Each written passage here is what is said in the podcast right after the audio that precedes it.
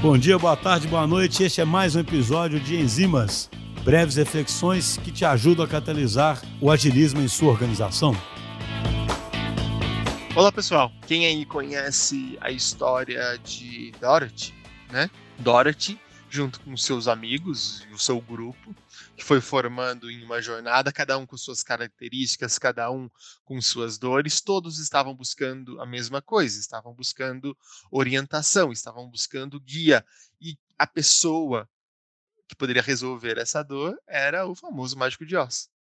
Depois de aventuras e desventuras, efetivamente eles encontraram um ser quase que mitológico, cheio de fogos, cheio de gases, cheio de um, um tamanho amedrontador, que lá pôde buscar a informação, pôde buscar o que eles estavam tanto procurando. Só que, como a gente sabe na história, olhando por detrás dos panos, olhando no backstage, olhando na coxia, basicamente, toda aquela produção, toda aquela simulação estava sendo feita por um homem, por uma pessoa que, com suas engrenagens, com suas simulações, estava sim tornando aquele ambiente memorável, tornando a experiência de falar com o mágico de Oz algo inesquecível.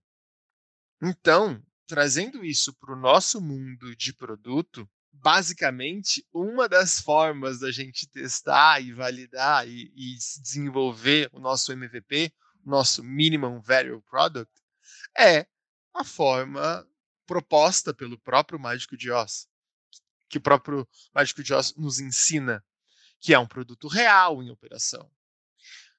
Mesmo que em todos os seus bastidores seja uma ópera de arame, basicamente. Tudo seja feito de forma manual, não escalável. Mas olha que interessante. Mesmo o modelo uh, sendo extremamente oneroso, não escalável, aquele, aquela simulação proporcionou que os seus clientes, os seus usuários, quem pretendemos resolver as dores, efetivamente experimentasse algo muito próximo do real.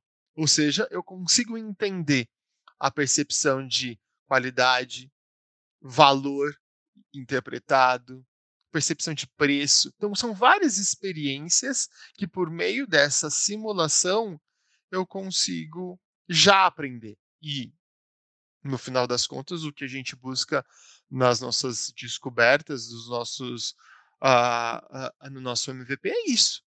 Quais de todos os aparatos que uh, estamos propondo efetivamente gera valor, efetivamente resolve uma dor. Então, o que eu consigo fazer? Quais, são, quais foram os pontos mais importantes para eu fazer no Now? Talvez ainda não estou pronto no Next e um dia no nosso Later. Tendo essa essa interação, eu consigo melhorar e já aprender efetivamente com o meu cliente.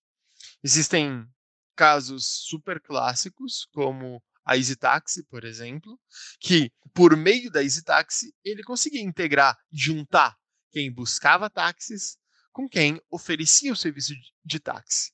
Mas por trás das cortinas, por trás aí nesse nosso back office, basicamente eram pessoas puxando engrenagens, unindo, ligando, ou seja, várias ações manuais. Ok.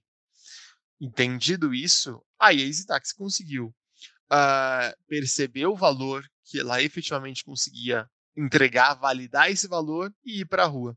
Aí sim, desenvolver o seu produto de forma mais segura, de forma mais confiante, até de forma mais efetiva, porque as principais percepções já haviam sido coletadas. Então é isso, gente. Vamos. O, o meu convite aqui é olharmos as nossas histórias clássicas por um outro prisma e nos perguntar o que efetivamente a gente consegue aprender com cada uma delas. Fico por aqui, um abraço e até a próxima.